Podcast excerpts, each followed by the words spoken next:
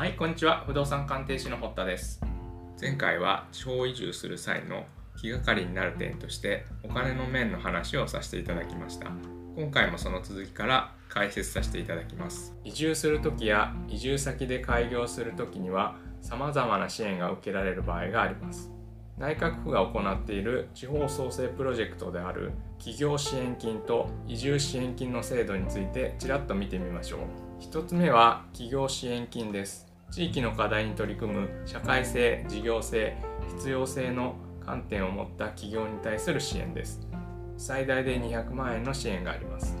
2つ目は移住支援金です。これは地域の重要な中小企業などへの就業や社会的起業をする移住者を支援するというものです。これは最大100万円になります。ただ単身の場合は最大で60万円となっています。つまり地方へ移住して起業をした場合両方合わせて最大300万円単身の場合は最大260万円の支援が受けられます。企業支援金の対象の要件として1東京圏以外の道府県または東京圏内の条件不利地域において社会的事業の起業を行うこと。2公募開始日以降補助事業期間完了日までに個人開業届または法人の設立を行うこと。3企業地の都道府県内に居住していること。または居住する予定であるということの全てを満たす必要があります。東京圏っていうのは東京都埼玉県千葉県神奈川県です。条件不利地域というのは東京圏内においても過疎化が進んでいるような地域。例えば奥多摩町みたいなところが該当します。一方の企業支援金の対象の要件としては1移住元の条件として東京23区の在住者または通勤者5年以上2移住先東京圏以外の道府県または東京圏内の条件不利地域への移住者。3就業企業に関しては移住支援事業を実施する都道府県がマッチングサイトに移住支援金の対象として掲載する求人に新規就業した方または企業支援金の交付決定を受けた方という条件を全て満たす必要があります。それぞれ申請のタイミングによっては支援金を受けられない場合がありますので注意が必要です。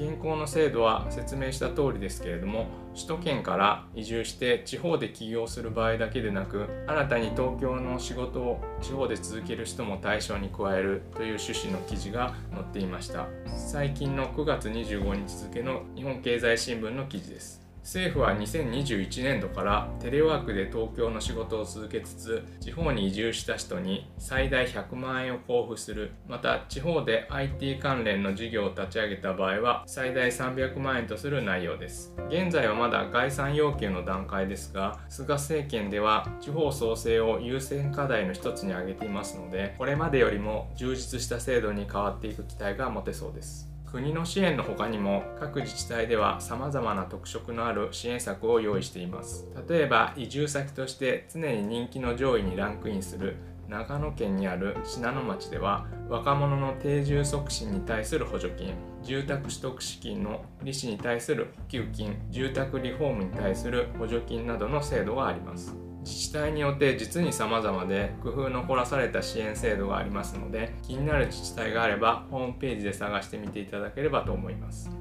次に教育の面です。アンケートにもありましたけれども自然豊かな環境で子供を育てたいという理由で移住される人も多いと思います。その場合に気になるのは子供の教育の問題です。過疎化が進む地域では選択肢が限られているため十分な教育を受けさせられないのではないかという心配も聞かれます。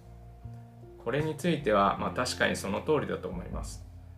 しかし新型コロナが拡大して以降オンライン教育が注目されるようになりました。外出自粛期間中やその後においてもオンラインを使った授業をする学校も見られるようになりました。今文部科学省が進めているギガスクール構想というものがあります。これは1人1台端末と高速大容量の通信ネットワークを一体的に整備することや多様な子どもたち一人一人に個別最適化した授業を提供することを目標とするものです。このことは地方に住む人たちにとっては望ましい流れだと思います。一人一人に個別最適化というのは過疎地や離島の子どもたちが多様な考えに触れる機会を作るということも念頭に置いていまして地域の教育格差の是正に政府は力を入れて取り組んでいます。今まででしたら限られた生徒同士としか接点が持ってなかった地域でも他の地域に住む同級生とインターネットを介してコミュニケーションを取ったりするっていうのも遠い将来のことではなさそうです。こういった意味では移住先での教育環境は徐々に充実していくのではないかと個人的には思います。次は医療の面です。人口が減少していく地域や離島においては受診しようと思っても近くに病院がなく気軽に行けないという心配があります。この点新型コロナウイルスを契機としてオンライン診療の議論が今まさに行われているところです。次元的措置として実施されているオンライン診療や服薬指導などデジタル時代に合致した制度として高級化を行うという方向性が示されています。10月7日の第1回規制改革推進会議でも当面の審議事項にオンライン診療が入りデジタル時代に合致した制度として高級化を行うと明記されています。いろいろ反対も予想されますけれども規制緩和の動きは徐々に進んでいくものと思われます。今回は地方移住についてざっと説明させていただきました。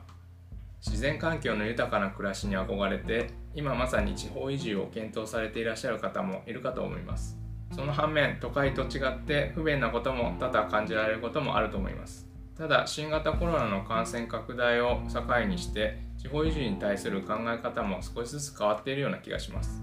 今まで不便だと感じたり不可能だと思われてたことが解消されたり可能になっていくことがこれから増えていくと思います。地方移住についてはメリットとデメリットを比較してこれからの時代の流れがどうなっていくかっていうことを読み取って慎重に決断していくことが重要だと思います。最後までお聴きいただきましてありがとうございました。よろしければチャンネル登録の方お願いします。